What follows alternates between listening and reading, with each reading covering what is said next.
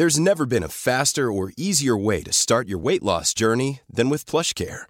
PlushCare accepts most insurance plans and gives you online access to board-certified physicians who can prescribe FDA-approved weight loss medications like Wigovi and Zepbound for those who qualify. Take charge of your health and speak with a board-certified physician about a weight loss plan that's right for you. Get started today at plushcare.com slash weight loss. That's plushcare.com slash weight loss. plushcare.com slash weight loss. Hi, I'm Daniel, founder of Pretty Litter. Did you know cats tend to hide symptoms of sickness and pain? I learned this the hard way after losing my cat, Gingy. So I created Pretty Litter, a health monitoring litter that helps detect early signs of illness by changing colors, saving you money and potentially your cat's life. Pretty Litter is veterinarian developed, and it's the easiest way to keep tabs on your fur baby's health right at home. Go to prettylitter.com and use code ACAST for 20% off your first order and a free cat toy. Terms and conditions apply. See site for details. Un sujet souvent discuté lorsque l'on parle de fierté et de revendication de la communauté LGBTQIA, c'est celui de la Pride. On l'a longtemps appelé la Gay Pride, mais je préfère réutiliser le simple mot de Pride pour cet épisode et pour la vie en général, qui veut dire fierté et qui permet d'englober les autres identités qui ne correspondent pas au mot gay.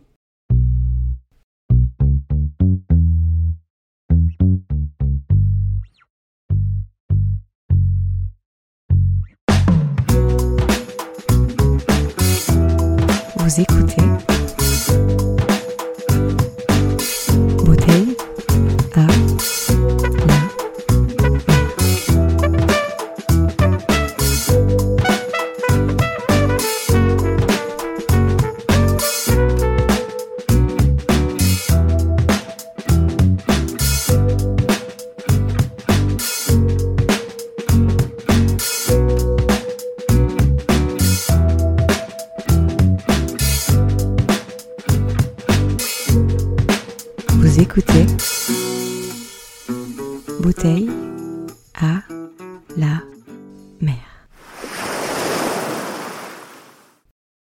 pour commencer vous parler de l'histoire de la Pride. La Pride, c'est donc une fête, une célébration dédiée à la communauté, à la fois festive et militante. Cette manifestation est avant tout destinée à être visible et à revendiquer nos droits en tant que communauté et en tant qu'individu. Comme je l'ai déjà dit précédemment, vous n'êtes pas sans savoir que le mois de juin est le mois des fiertés, en hommage justement aux émeutes de Stonewall. Ces émeutes qui ont eu lieu à New York en 69 et qui ont été menées par des gays, par des lesbiennes, par des bisexuels et par des transgenres. Cette protestation contre les forces de police, qui étaient à ce moment-là complices et coupables d'homophobie notamment, a été le point de départ majeur de la lutte LGBT. Il faut savoir que ce sont trois femmes noires qui sont à l'origine de la Pride. Tout d'abord, nous avions Marsha P. Johnson, qui était une femme transgenre, travailleuse du sexe et drag queen. Elle a été reconnue comme l'une des premières à prendre part aux émeutes de Stonewall, et c'est une vraie figure populaire de la communauté LGBT des années 70. C'est également une artiste reconnue de la scène new-yorkaise entre les années 60 et 90. Elle était militante activiste pour la cause LGBT et pour les personnes séropositives. Elle décédera le 6 juillet 1992 à l'âge de 46 ans dans des circonstances encore floues.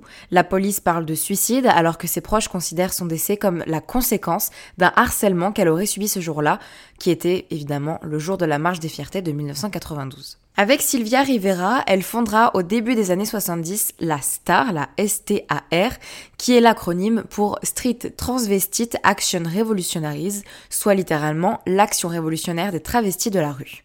Un collectif d'entraide pour les femmes racisées, sans domicile et pour les drag queens. Sylvia Rivera est également une activiste transgenre et une travailleuse du sexe.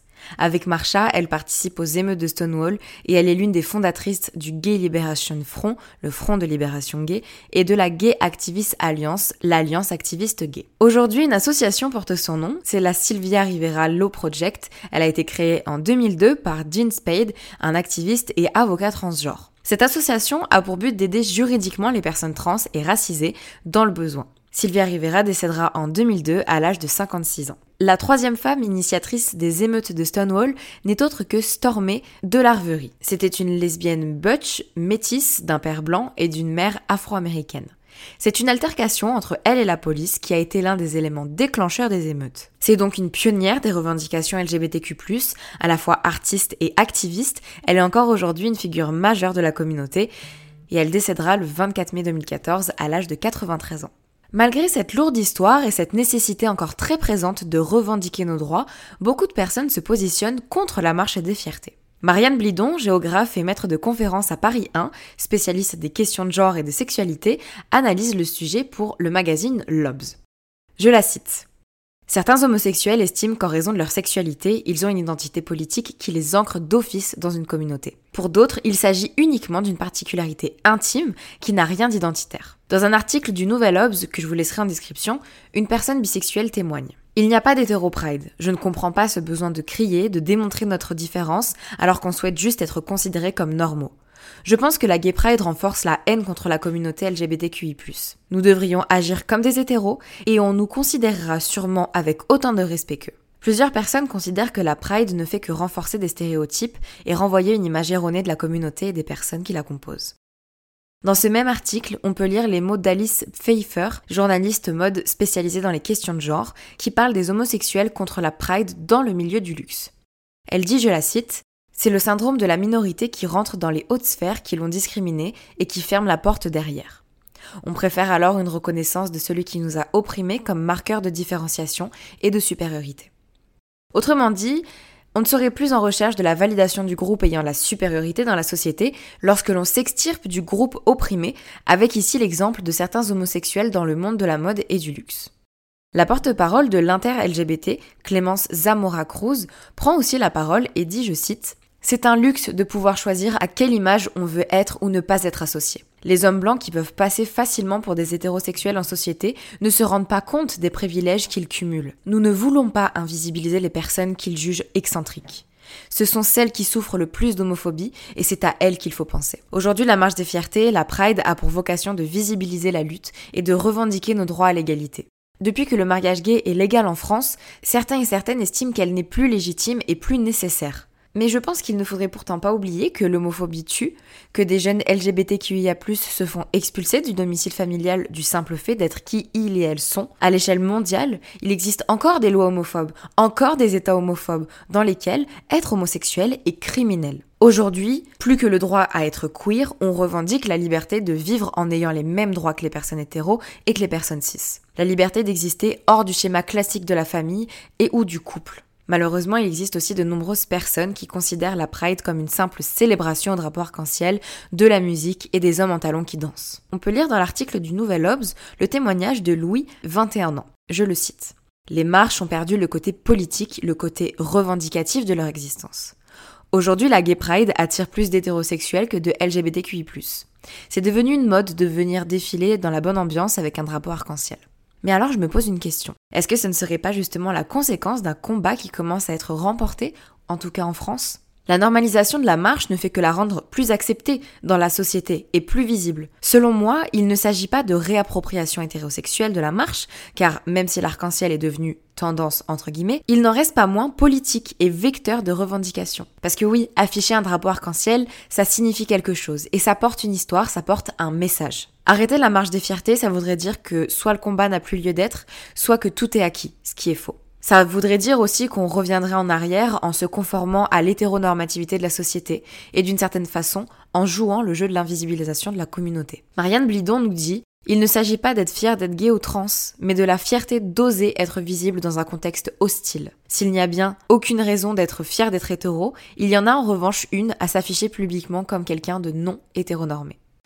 Non, je n'ai jamais eu l'occasion de participer à la Gay Pride non pas par volonté, mais plus par impossibilité, car en Guadeloupe, il n'y en a pas. Et lorsque je suis arrivée sur Montpellier, la Covid est arrivée aussi. Donc j'ai très hâte de participer à la Gay Pride de cette année.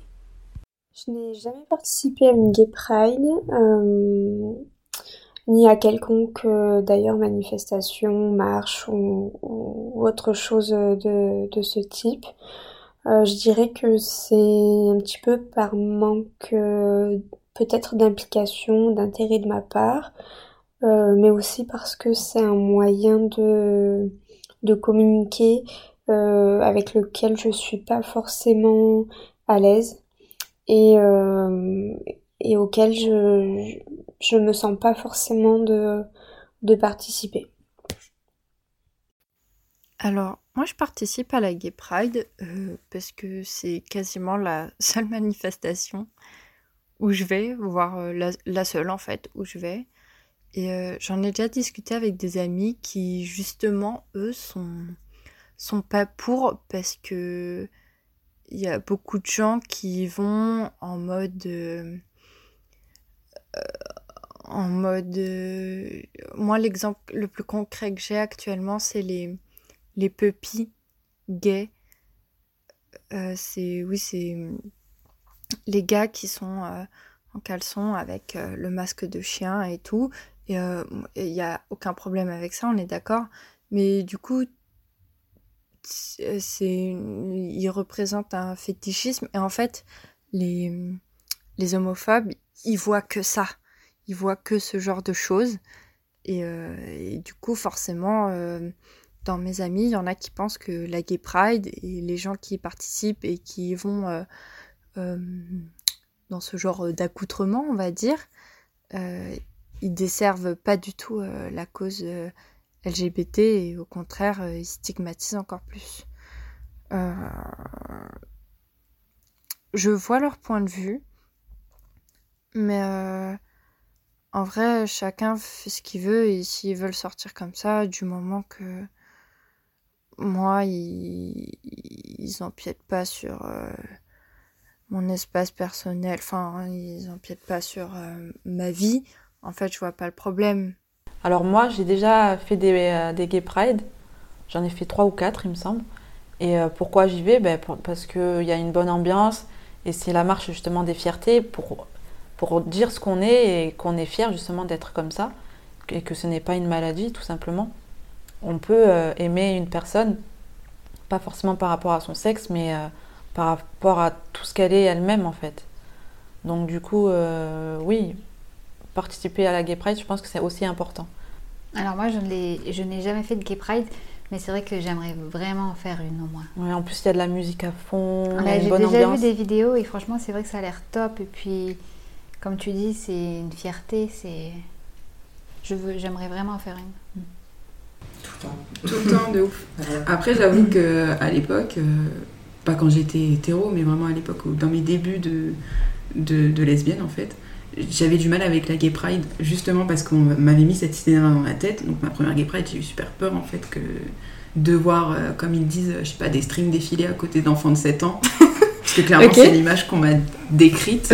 Donc en fait, euh, j'avoue, j'avais un, peu, j'avais un peu peur. Mais après ma première Gay Pride, pour moi, c'était une case obligatoire parce qu'en fait, c'est pas, c'est pas seulement l'idée de, de, représenter une communauté, c'est qu'on se retrouve tous ensemble d'un coup. Et d'habitude, on se cherche, mm. tu vois. Mm. Genre, on se lance des signaux, tu l'es, tu l'es pas, gay, tout ça, non. Mm. Là, on est tous là et tout le monde sait qu'on est gay, en fait. c'est ça. une journée dans l'année, il n'y a personne qui va nous faire la réflexion, ils vont nous dire. Exactement, genre. C'est. Euh, Carrément. Ouais, il n'y a pas de signaux à envoyer, t'es gay, oui, non. Ah, tu l'es, bah oui, forcément, tu vois. ouais, de ouf. Et ça, ça nous rend un peu plus Même normal. Il pour tout, donc euh, pourquoi pas la gay pride Ouais, carrément. Mm. Puis ça fait un peu chier les homophobes, c'est cool. On en a chié pour arriver jusqu'ici, en fait. Donc euh, ça va être une revendication comme une autre. C'est pas équitable. Si ça, si ça saute, c'est pas équitable. non, mais c'est la vérité. Ouais. C'est la vérité. Pourquoi tu dis ça pas équitable?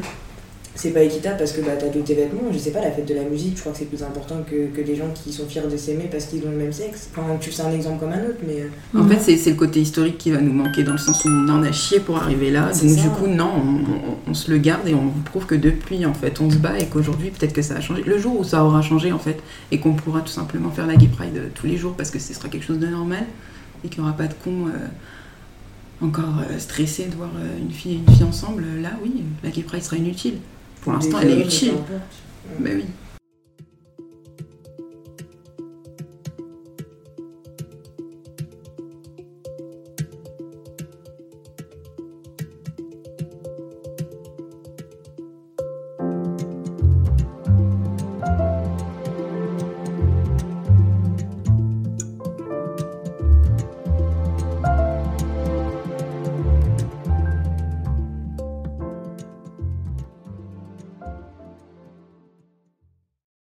En tant que personne bisexuelle, j'ai souvent entendu qu'il fallait coucher avec une femme pour être sûr, pour être vraiment bi.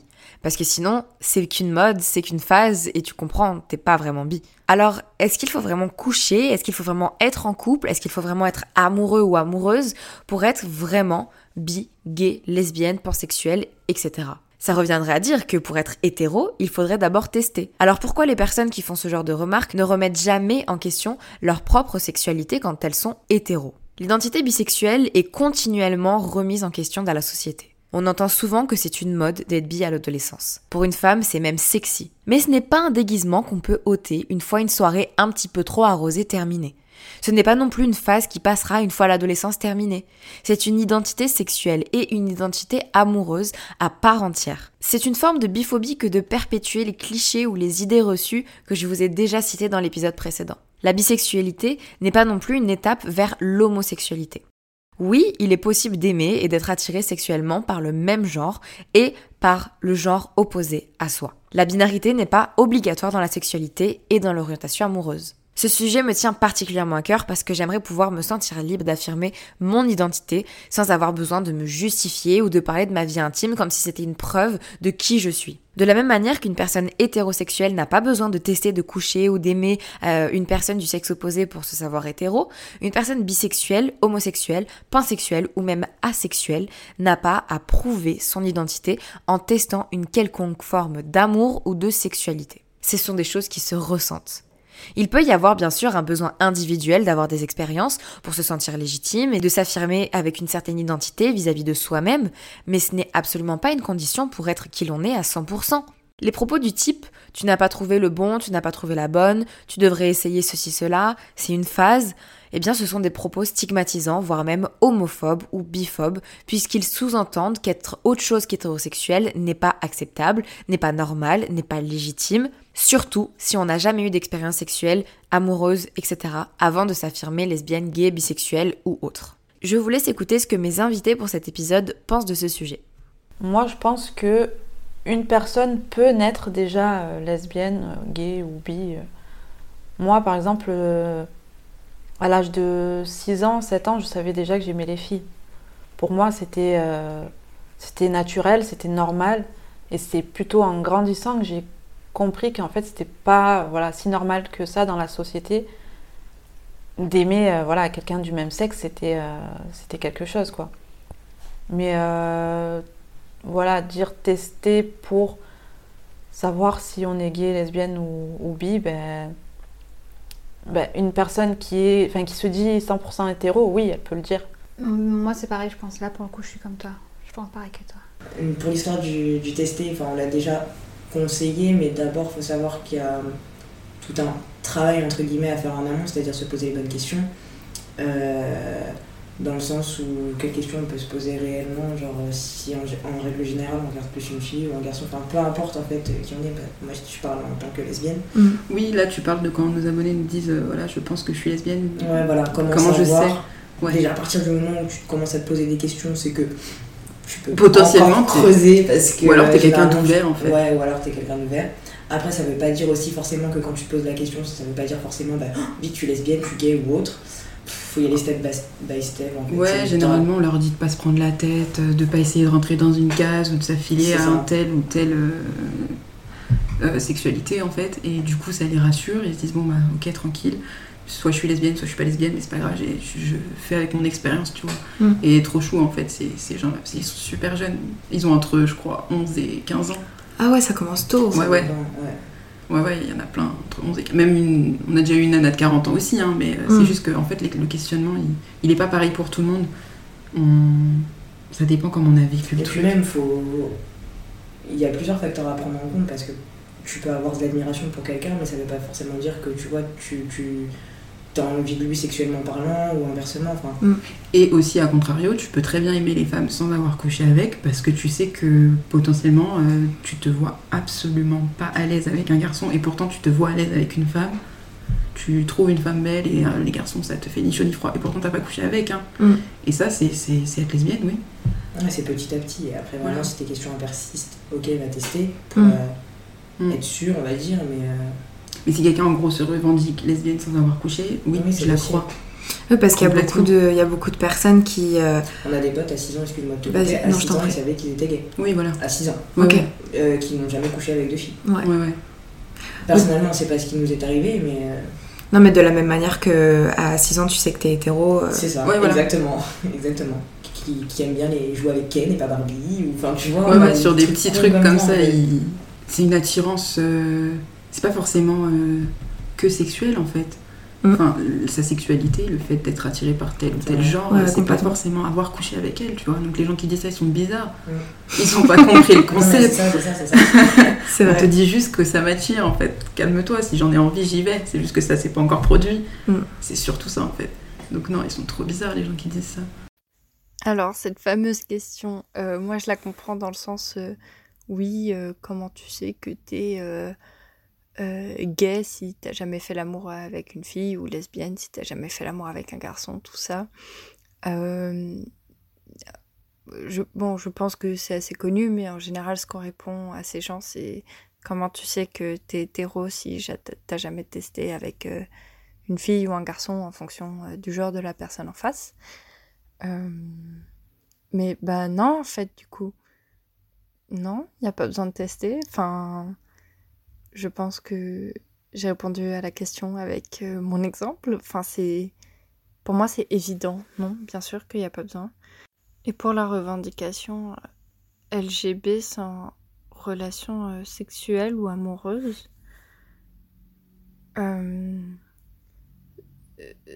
soit c'est on enlève les deux, sexuel et amoureux. Et dans ces cas-là, bah je verrais pas euh, pourquoi une personne se, se revendiquerait euh, lesbienne, euh, bi ou gay, alors que les gens dans ce cadre-là de sa vie ne l'intéressent pas. Enfin, pour moi, ça n'a pas trop de sens. Mais si c'est juste l'un ou l'autre, bah bien sûr, en fait, la personne a une préférence. Bien évidemment, pour moi, il est tout à fait possible de se revendiquer LGB sans pour autant avoir une, une relation amoureuse ou sexuelle. Pour la simple et bonne raison que la question ne devrait même pas se poser, car une personne hétérosexuelle qui n'a jamais eu de relation amoureuse ni sexuelle, euh, on ne va jamais lui dire mais tu es sûr, euh, tu peux t'affirmer hétérosexuel? Non, Euh, sa parole ne sera jamais remise en cause. Et les personnes qui affirment qu'il faut tester quoi que ce soit, j'aurais envie de leur répondre qu'une orientation sexuelle est quelque chose de personnel et de propre à chacun. Il n'est absolument pas possible d'affirmer qu'une généralité doit tester pour se rendre compte que non. Chacun a ses propres expériences, chacun a ses propres ressentis, et il est impossible de parler au nom des autres. Est-ce qu'il faut tester pour se définir euh, bi, lesbienne ou gay? J'ai envie de dire que oui et non. En fait, euh, pour moi, euh, je, pense qu'on revendique euh, être ce qu'on ressent vraiment au, fond de, soi et que parfois on n'a pas besoin de preuves pour, euh, pour savoir euh, par qui on est attiré ou avec qui on a envie euh, d'être. Euh, peu importe qu'on ait testé ou non. Euh, et d'un côté, si euh, je n'avais jamais eu cette relation avec cette fille euh, il y a quelques années, j'aurais peut-être jamais jamais su euh, que je m'autorisais, en tout cas euh, que, que je m'ouvrais à des relations homosexuelles. Et je pense que c'est une question de timing, que il y a certaines personnes qui, qui le sentent au plus, au plus profond de- d'elles-mêmes et qui n'ont pas besoin de, de tester euh, parce qu'elles le, savent, ça fait partie d'elles, et, que d'autres ont besoin euh, d'expérience pardon, pour se dire que, bah, que pourquoi pas, ou que non, c'est pas pour elles.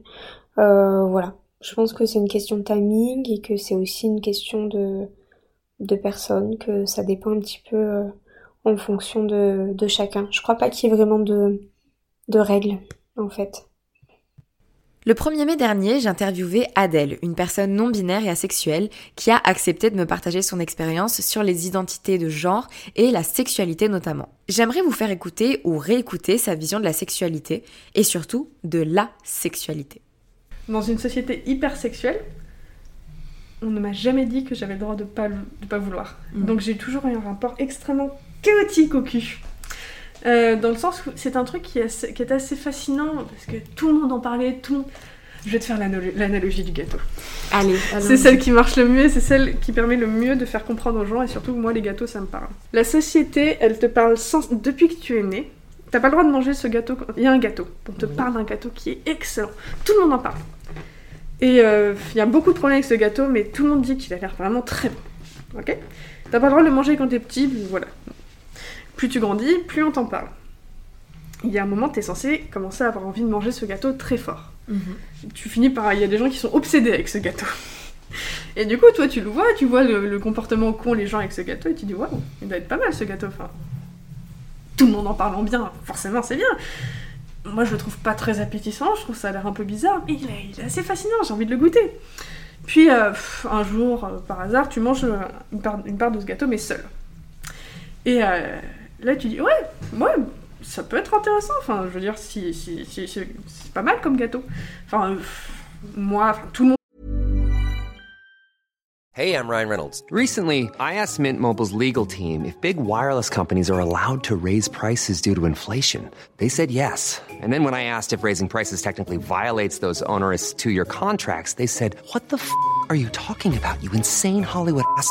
F- So to recap, we're cutting the price of Mint Unlimited from $30 a month to just $15 a month. Give it a try at mintmobile.com slash switch. $45 upfront for three months plus taxes and fees. Promo rate for new customers for limited time. Unlimited more than 40 gigabytes per month. Slows. Full terms at mintmobile.com.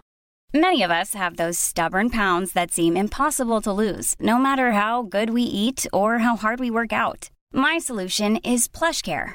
PlushCare is a leading telehealth provider with doctors who are there for you day and night to partner with you in your weight loss journey. They can prescribe FDA-approved weight loss medications like Wagovi and Zepbound for those who qualify. Plus, they accept most insurance plans. To get started, visit plushcare.com slash weight loss. That's plushcare.com slash weight loss. Quality sleep is essential. That's why the Sleep Number Smart Bed is designed for your ever evolving sleep needs. Need a bed that's firmer or softer on either side? Helps you sleep at a comfortable temperature? Sleep Number Smart Beds let you individualize your comfort so you sleep better together. JD Power ranks Sleep Number number 1 in customer satisfaction with mattresses purchased in-store. And now save 40% on the Sleep Number limited edition Smart Bed for a limited time. For JD Power 2023 award information, visit jdpower.com/awards. Only at Sleep Number stores or sleepnumber.com.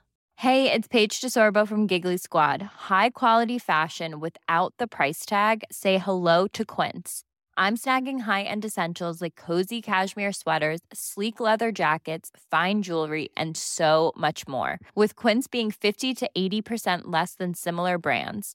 And they partner with factories that prioritize safe, ethical, and responsible manufacturing. I love that. Luxury quality within reach. Go to quince.com slash style to get free shipping and 365 day returns on your next order. Quince.com slash style. On a l'air- enfin, les gens qui mangent le gâteau seul, il y en a, ils vont jusqu'à ils. Moi, une fois de temps en temps, je trouve ça sympa une part de gâteau. Mais euh, là, il y a plein de gens qui arrivent et qui disent Mais non, mais ce gâteau, il est bien meilleur quand tu manges avec une autre personne. Ce gâteau, ça se mange à deux. Tout le monde, vraiment, insiste là-dessus. Tu te dis bah, C'est forcément vachement meilleur à deux. Donc, euh, tu vois, t'as un peu vu qu'il y a toute une mythologie créée autour de ce gâteau, tu es un peu stressé, mais tu trouves quelqu'un, tu t'entends bien avec la personne, vous allez acheter le gâteau, et vous le mangez. Et deux minutes plus tard, tu te retrouves en train de vomir dans les toilettes. Vraiment, le gâteau est dégueulasse. Tout le monde te l'a vendu, et là tu te dis, mais il y a un truc qui va pas. Il y a vraiment un truc qui va pas, et tu dis, non, mais le problème, c'est pas moi, enfin, dans le sens où, euh, je sais pas, le problème c'est moi, c'est pas le gâteau, je devais être ballonné, euh, je sais pas, euh, j'étais pas la bonne personne, euh, ça n'allait pas, j'ai pas, pas fait comme il fallait. Du coup, tu recommences, tu réessaies plus tard de remanger le gâteau avec une autre personne. Encore la tête dans les toilettes. Et tu réessaies, tu réessaies. Et la société continue de te dire que ce gâteau c'est le meilleur du monde. Tes potes qui le goûtent petit à petit. Ah, mais putain, je l'ai goûté avec machin, c'était trop bon, ouais. gâteau, gâteau, gâteau. Et puis tu dis, bah ouais, normalement j'aime bien les gâteaux, pourquoi je l'aime pas celui-là? Du coup, tu t'insistes, t'insistes. Tu vomis, tu vomis. Et à la fin, tu te dis, mais. peut-être que je l'aime pas, enfin peut-être que tout simplement ce gâteau il est pas fait pour moi, peut-être que j'ai une allergie avec un des ingrédients. Puis en traînant, tu te rends compte qu'il y a d'autres personnes, en traînant sur internet, en rencontrant des gens, tu te rends compte qu'il y a d'autres personnes qui aiment pas ce gâteau. Et ce gâteau avec lequel la société est obsédée, on te dit que tu dois le manger d'une certaine manière, on te dit que tu dois le manger, tu te dis bah peut-être qu'on a une fausse vision de ce gâteau, mais peut-être que ce gâteau il est pas du tout fait pour tout le monde. Et bah tu finis par te dire bah je vais arrêter de me forcer à bouffer ce putain de gâteau s'il me fait me sentir mal à chaque fois. Et là ça commence à aller mieux. Et quand tu rencontres des gens, bah tu peux dire ah non moi le gâteau je n'aime pas, enfin je suis allergique à un truc dedans, je peux pas le manger. Mm. Et il euh, y a des gens, ils réagissent très mal. Quoi Mais tu peux pas manger le gâteau Mais ça va pas C'est juste t'as pas rencontré la bonne personne C'est un peu quand tu dis que t'aimes pas le Nutella. Quoi Mais c'est la meilleure chose au monde. Oui, non, oui. Euh, le Nutella, ça va pas. C'est vraiment comme le Nutella, c'est bon, mais il y a plein de trucs toxiques dedans. Alors de la même manière que pour les identités amoureuses et sexuelles, on peut se poser la question de la légitimité à être transgenre sans passer par les hormones ou la chirurgie. On a déjà entendu de nombreuses personnes, notamment du mouvement TERF, affirmer qu'une absence de transition ne permet pas de s'affirmer pleinement femme ou homme transgenre. Mais je pense qu'on oublie un point essentiel. Toute personne vit sa transidentité à sa manière et on ne ressent pas nécessairement de dysphorie entraînant la nécessité de suivre un traitement médical ou des chirurgies. En effet, toutes les personnes trans ne souffrent pas nécessairement d'être dans le corps dans lequel ils et elles sont. Lola Nicolas, responsable du groupe transidentitaire La Maison Arc-en-Ciel, dit à ce sujet Certaines personnes veulent transitionner, c'est-à-dire modifier certains aspects de leur personnalité et parfois même de leur corps, afin de mieux refléter leur véritable identité de genre. Ils pensent ainsi ne plus subir la dysphorie de la société vu qu'elles seront proches, voire très proches, du genre auquel elles s'identifient. Quand il dit elles, ce sont les personnes transgenres, évidemment. Il rappelle alors trois principes essentiels. Le premier, Rien n'est obligatoire dans une transition, que ce soit légalement ou médicalement, en tout cas en France. Chaque personne est libre de faire des modifications qu'elle souhaite sur son propre corps et sur sa personnalité dans le cadre de sa transition, selon sa propre sensibilité et sa capacité à s'assumer soi-même. La deuxième chose, c'est que personne n'a à se justifier ni de son état de personne transgenre, ni de ses choix. Et la dernière chose, c'est que aucun motif, qu'il soit religieux, sociétaux ou autres, ne sont valables pour imposer à une personne transgenre d'être ce qu'elle ne ressent pas. Lola Nicolas définit la transition identitaire sous trois formes. La transition sociale, la transition légale et la transition médicale. Il écrit La transition est le processus de changement du rôle de genre de façon permanente en accord avec l'idée de ce que signifie être un homme ou une femme ou genderqueer selon les normes sociétales occidentales. Ce processus peut impliquer couramment l'hormonothérapie de substitution et la chirurgie de mise en concordance des organes sexuels apparents. Mais ça reste totalement à l'appréciation de chaque personne concernée, car rien n'est plus obligatoire depuis la mise en application de la nouvelle loi sur la transidentité le 1er janvier 2018. Et effectivement, cette nouvelle loi prévoit que les personnes n'ont plus d'obligation de subir une chirurgie pour changer de sexe afin de changer leur papier d'identité. Et ça, c'est une réelle avancée. Alors oui, on peut être une personne transgenre et vivre sereinement sans être sous hormones. Ce choix peut être pleinement réfléchi et correspondre à 100% au ressenti d'une personne. Ce choix peut être aussi les conséquences d'une précarité financière, parce que les personnes ne peuvent pas se permettre tout l'accès au traitement. Ce choix peut être aussi fait car la personne ne supporte simplement pas le traitement ou l'opération. Il peut être également un choix de couple pour pouvoir procréer et ne pas risquer d'être stérile suite au traitement. Il faut prendre en considération le fait que les vêtements, le maquillage, la coiffure ou encore les accessoires permettent à certaines personnes de changer leur image, celle qu'ils ont d'eux-mêmes et celle qu'ils renvoient. Alors il n'y a aucune nécessité à suivre un traitement hormonal dans ce cas-là. Quelque chose à ne pas oublier, c'est la lourdeur du traitement à suivre pour finalement pouvoir se faire opérer. Parce qu'en effet, une opération génitale n'est possible qu'un an après une cure hormonale et cette cure en question peut engendrer de nombreux effets secondaires. Elle est ainsi parfois difficile à supporter, que ce soit physiquement ou psychologiquement. Cette opération, bien qu'elle soit essentielle pour de nombreuses personnes, n'est pas une fin en soi pour vivre heureux dans son identité de genre. Il en va de même pour les traitements hormonaux. J'ai pu demander à Sacha son avis sur la question des transitions hormonales et chirurgicales. Je vous laisse écouter ce qu'il en pense. Bien évidemment, il est tout à fait possible d'être une personne transgenre sans désirer passer par une prise d'hormones ou par quelconque chirurgie avoir recours à ce genre de traitements médicaux va modifier notre passing, c'est-à-dire la façon dont les autres vont nous reconnaître dans le genre dans lequel nous nous reconnaissons nous-mêmes. Euh, par exemple, pour mon cas, euh, ça va améliorer mon passing, c'est-à-dire euh, le fait que les autres me perçoivent plus comme un homme. Cependant, ça ne change pas la personne que je suis. Et légalement, euh, pour changer mon état civil, que ce soit prénom ou genre sur ma carte d'identité, eh bien, il n'y a aucune obligation à passer par une prise d'hormones ou à avoir eu recours à des chirurgies. Donc, bien évidemment, il est possible d'être une personne transgenre et de ne pas passer par tout cela.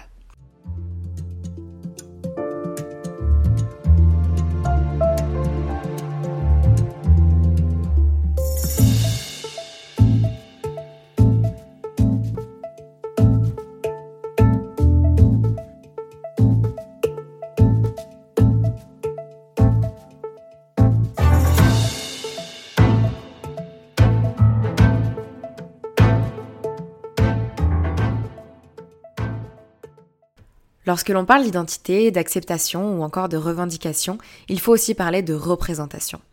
Comment peut-on se sentir légitime et accepté lorsque l'on ne se sent pas représenté dans la société dans laquelle on évolue, ou de façon plus large dans l'environnement dans lequel on évolue? Premièrement, j'aimerais souligner l'importance des mots et des nouveaux mots. Le philosophe Louis Lavelle écrivait en 1942 dans La parole et l'écriture Le langage n'est pas, comme on le croit souvent, le vêtement de la pensée, il en est le corps véritable. Hegel, quant à lui, écrit C'est bien dans les mots que nous pensons, et vouloir penser sans les mots, c'est une tentative insensée.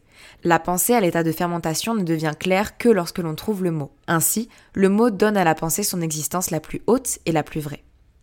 Autrement dit, on ne peut pas penser quelque chose sans avoir les mots pour le nommer et pour le faire exister dans notre esprit. On entend souvent que l'on ne fait que compliquer les choses et rajouter encore plus de cases, alors que l'on crée justement de nouveaux mots tels que non-binaire, demi-fille, demi-garçon, asexualité, demi-sexuel, pansexuel, etc. Mais il ne s'agit pas de compliquer le langage ou de séparer les gens. Il s'agit de permettre aux identités d'exister. Il s'agit de permettre aux hommes, aux femmes et plus généralement aux personnes de s'identifier à un mot, à un concept pour pouvoir pleinement exister.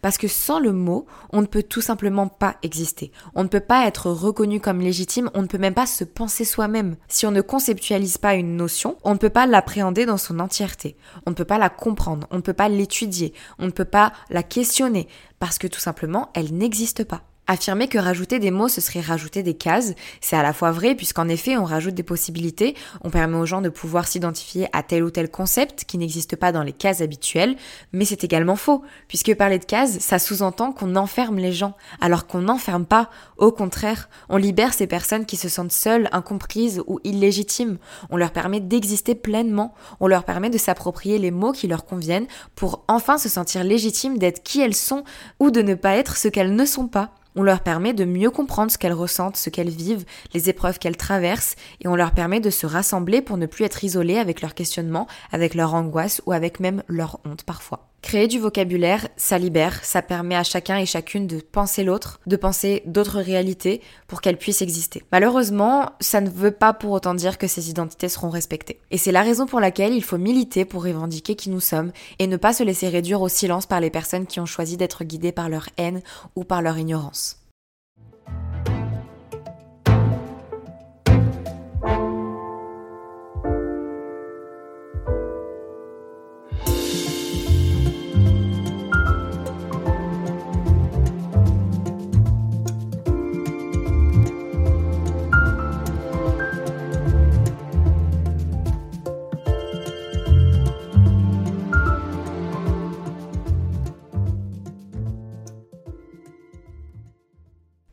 Un frein à la représentation des identités de genre sexuelles et amoureuses, c'est évidemment l'hétéronormativité et la cisnormativité dans la société, comme je vous le dis depuis le début de cet épisode. J'aimerais tout d'abord vous donner une définition de l'hétéro et de la cisnormativité. Ce sont des croyances et des pratiques faisant apparaître comme évident le caractère binaire des genres, hommes et femmes, et également des caractéristiques sexuelles, mâles et femelles, en présentant ainsi l'hétérosexualité comme étant la seule sexualité acceptable dans notre société. Cette hétéro et cisnormativité est profondément ancrée dans notre société et influence nos comportements, nos opinions, nos préjugés ou encore nos choix de vie. Un enfant qui va évoluer dans une société qui ne met en scène que des couples hétéros et cis ne peut pas penser une autre réalité. Que ce soit dans des films, les séries, dans des livres ou même dans des personnages publics, le manque de représentation ne permet pas d'évoluer avec un esprit qui soit 100% ouvert et conscient de l'ensemble des réalités et de l'ensemble des possibilités qui existent. Ce sont des normes culturelles et sociales qui construisent nos sociétés et elles sont pour la plupart hétérocentrées, hétéronormées et nécessitent d'être déconstruites. Ces normes perpétuent un même modèle patriarcal et binaire de l'amour, de la sexualité ou du genre. Aujourd'hui, elles n'aident pas la santé des personnes de la communauté puisqu'elles engendrent des comportements haineux, violents, discriminants et comme nous l'avons vu plus tôt, elles conduisent même à des violences d'État. Les personnes non hétéro et non cis sont constamment confrontées à ce que l'on appelle l'hétéro et le cis-sexisme, c'est-à-dire le fait de présupposer que toute personne est hétérosexuelle ou cisgenre. Ce type de comportement implique de fait un mauvais accès aux soins des personnes non hétéro et non cis, des problèmes de santé mentale, des sentiments de honte, de culpabilité, de rejet, ou même dans certains cas une forte anxiété sociale. Il est donc essentiel de questionner ces normes. Le sociologue français Éric Massé dit à ce propos le véritable problème vient de la part des personnes stigmatisantes et plus largement de l'hétéronormativité et de la genronormativité. D'un point de vue politique, les luttes à mener portent sur la légitimité de cette normativité. Alors quelle est la légitimité de la norme hétérosexuelle en place dans la société? Pourquoi surreprésenter la sexualité et l'amour hétéro par rapport aux autres sexualités et aux autres identités romantiques? Comment pouvons-nous espérer un changement dans une société qui valorisera toujours les couples hétérosexuels aux couples homosexuels? Comment montrer aux enfants qu'ils sont libres d'aimer qui ils veulent s'ils ne voient que des couples hétéros dans les différentes représentations de la société? Aujourd'hui, en tant que mec trans pansexuel, je me sens épuisée dans cette société cisnormée et hétéronormée, notamment de par le manque de normalisation des personnes trans, qui pousse les autres à nous voir comme des personnes différentes. Et si nous sommes des personnes différentes, nous devrions pouvoir justifier et expliquer nos différences sans problème. Or, euh, ce n'est pas, ce n'est pas comme ça que ça marche. Et ce manque de normalisation pousse les gens à avoir des, comportements déplacés, à avoir une curiosité malsaine au quotidien moi, je suis out depuis maintenant un peu plus d'un an. Et je sais très bien qu'avant d'être vue comme Sacha, pour une majorité, je suis vue comme le mec trans. De plus, je dirais que ce manque de, de normalisation et d'éducation se retrouve au sein des institutions, des administrations, des médecins, dans le milieu professionnel, dans le milieu scolaire, vraiment, vraiment partout. Et ça nous pousse à constamment devoir mettre notre, notre transidentité en avant et, euh, et c'est vraiment épuisant car euh, nous ne sommes pas que des personnes trans. Nous sommes des personnes avant tout. Euh, pour cette question, dans la société dans laquelle on vit, moi je le vis pas trop mal parce que je suis cis et actuellement je sors avec un homme euh, en étant une femme du coup. Et du coup, je... on est un couple hétéro. Du coup, je n'ai pas de, stigmatisation particulière. Donc, euh, à l'heure actuelle, euh, je le vis plutôt bien. j'ai, pour mes amis qui sont pas dans mon, cas moi, j'ai l'impression que ça se passe bien aussi. Donc euh, évidemment qu'il y a des choses euh, qui me révoltent.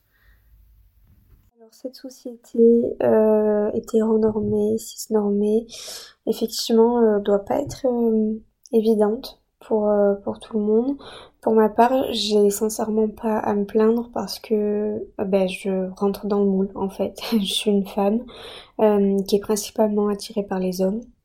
Je suis persuadée que les trois quarts de mon entourage euh, m'imaginent complètement hétérosexuelle, pardon, euh, et ne pensent pas une seconde que je puisse aussi être attirée par euh, par une femme et avoir euh, aussi des, des, relations avec des femmes, euh, ce qui est en soi pas si faux parce que ça fait des années que j'ai pas été attirée ou eu de relations avec une femme, mais je me considère quand même bisexuelle euh, par le fait que je, je ne me ferme pas, la porte et, euh, et que je, je ne pourrais jamais affirmer que je ne retomberai pas amoureuse euh, d'une femme un jour.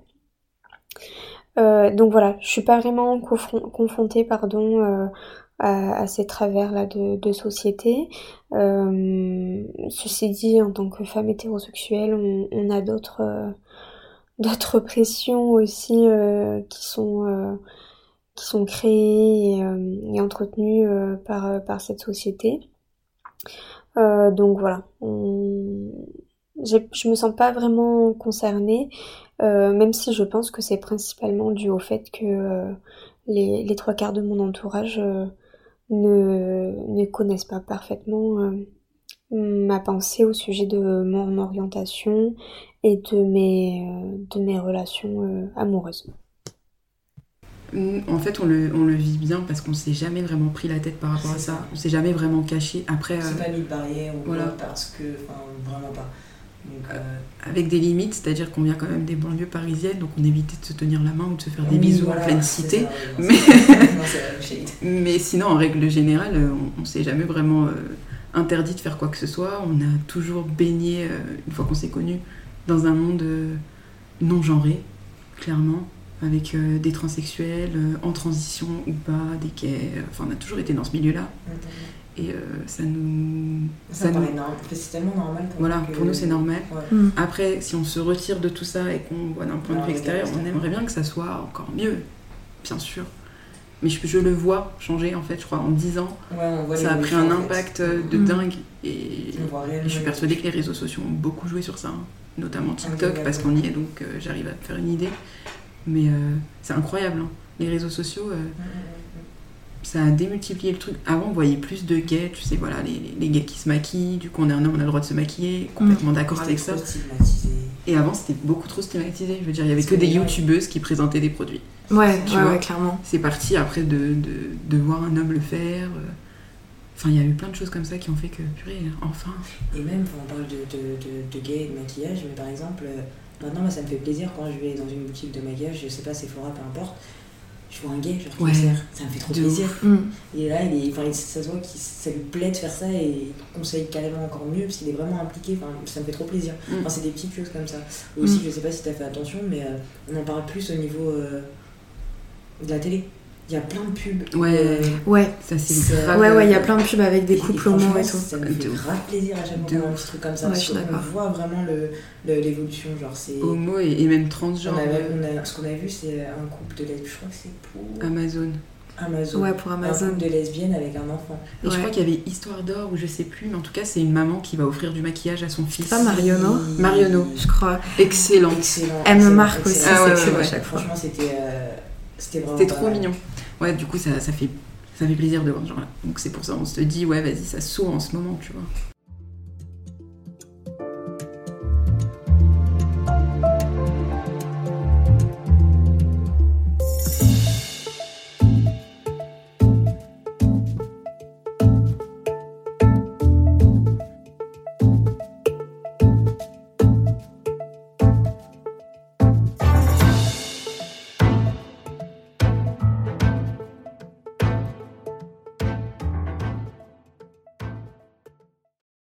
Il est encore une fois primordial d'éduquer pour normaliser les choses et ouvrir le champ des possibles dès le plus jeune âge. Aujourd'hui encore, les endroits les plus sensibles pour une personne LGBTQIA+, sont le milieu professionnel et le milieu scolaire. L'UNESCO dit elle-même le harcèlement est un problème éducatif qui doit être traité par le secteur de l'éducation. Un des points d'entrée de cette éducation est notamment les différents intervenants qui peuvent intervenir au sein des établissements afin de lutter contre les discriminations LGBTophobes. Et d'ailleurs, ces intervenants signalent eux-mêmes que ces interventions permettent d'ouvrir les débats et d'élargir les esprits. Les chefs d'établissement ont également un rôle central dans ces questions puisqu'ils sont responsables de leur établissement et de leurs enseignants. À ce propos, la DEP, la direction de l'évaluation de la prospective et de la performance des chefs d'établissement, et la DGESCO, soit la direction générale de l'enseignement scolaire, sont engagés pour intégrer une série de questions portant sur les problématiques LGBT dans les établissements scolaires. Actuellement, sur l'ensemble des chefs d'établissement sondés par la DEP, dans le cadre de leur enquête de politique éducative, environ 12% des chefs d'établissement sondés considèrent l'homophobie comme un problème moyen ou important et 86% n'ont pas prévu d'action pour la lutte contre l'homophobie. Avec ces chiffres, on se rend bien compte qu'il existe d'énormes lacunes au niveau le plus haut des établissements scolaires. On ne peut pas éradiquer l'homophobie à la racine si les chefs d'établissement ne prennent pas conscience du problème. On peut donner plusieurs raisons à ce manque d'investissement. On peut penser par exemple à une absence de formation et de sensibilisation, à l'absence d'une politique nationale de lutte contre les discriminations LGBTQ+, à la sous-évaluation de ces discriminations pour des raisons culturelles ou religieuses, ou encore par exemple à la crainte de la réaction de certains parents d'élèves. Aujourd'hui, l'ensemble des personnes composant un établissement a la responsabilité de s'éduquer pour avoir une plus grande sensibilisation aux problématiques LGBTQIA+. Du chef d'établissement, aux professeurs, aux surveillants, aux responsables de la propreté ou de la cantine, au personnel de santé, de documentation ou encore d'orientation. Dans une circulaire du 17 février 2003, on pouvait lire L'éducation à la sexualité est une composante de la construction de la personne et de l'éducation du citoyen. À l'école, au collège et au lycée, elle vise à permettre aux élèves d'adopter des attitudes de responsabilité individuelle et sociale. On ne peut décemment plus réduire l'éducation à la sexualité, à la prévention des risques d'IST et de grossesse. Tout en respectant la sensibilité de chaque personne à ces questions, il est quand même important de parler également du plaisir, des identités de genre, des identités non cis, des identités amoureuses et sexuelles, non hétéro notamment. Les approches trop médicales vont rendre ces cours trop éloignés de la réalité des élèves et de fait n'intéressent que très peu les adolescents qui les suivent. Il serait donc souhaitable d'adopter une approche plus humaine et plus sociale éduquer à la vie sexuelle et affective tout en prévenant des risques, mais sans que ce soit le seul thème abordé. Lorsque l'on parle des problématiques LGBTQIA+, il sera souvent question d'une sexualité plus risquée en, comparaison à l'hétérosexualité. Ça revient tout simplement à la rendre anormale, plus complexe et stigmatisée. Ce n'est pas une image rassurante qui permettrait à un jeune ou à une jeune de se sentir légitime et à l'aise dans son identité amoureuse et ou sexuelle, qu'elle soit établie ou toujours en questionnement. À ce sujet, il est essentiel de former le personnel de santé des établissements pour pouvoir lutter contre les LGBTophobies. Selon le gouvernement, le nombre d'élèves du secondaire qui ont bénéficié d'une sensibilisation aux discriminations LGBTQI+, par les associations de la communauté est estimé à environ 2,6%. Enfin, il faut également veiller tout particulièrement aux formations des enseignants d'éducation physique et sportive, puisque la majorité des cas de harcèlement sont perpétués dans les cours de PS et les enseignants ne sont que trop peu informés, trop peu sensibilisés aux problématiques de ces élèves qui souffrent et qui font même le choix de ne plus aller en cours. Beaucoup d'entre eux choisissent de se faire dispenser pour raisons médicales, par peur de la promiscuité, notamment dans les vestiaires ou dans les douches des cours de sport. Vous retrouverez la source de toutes ces informations sur l'éducation dans le milieu scolaire dans la description de cet épisode si jamais ça vous intéresse. C'est ainsi que se termine la deuxième partie de cette série sur la communauté LGBTQIA+. On se Even when we're on a budget, we still deserve nice things. Quince is a place to scoop up stunning high-end goods for 50 to 80% less than similar brands. They have buttery soft cashmere sweaters starting at $50, luxurious Italian leather bags, and so much more. Plus, Quince only works with factories that use safe, ethical, and responsible manufacturing. Get the high-end goods you'll love without the high price tag with Quince. Go to quince.com/style for free shipping and 365-day returns. Retrouve dimanche pour la dernière partie de cette série de trois épisodes sur la communauté et on va parler cette fois-ci d'avoir les mêmes droits que les personnes hétérosexuelles. On va parler des problèmes de santé spécifiques aux personnes de la communauté, mais également de la violence que subit la communauté chaque jour. À très vite pour la suite et pour la fin de cette série sur Bouteille à la mer.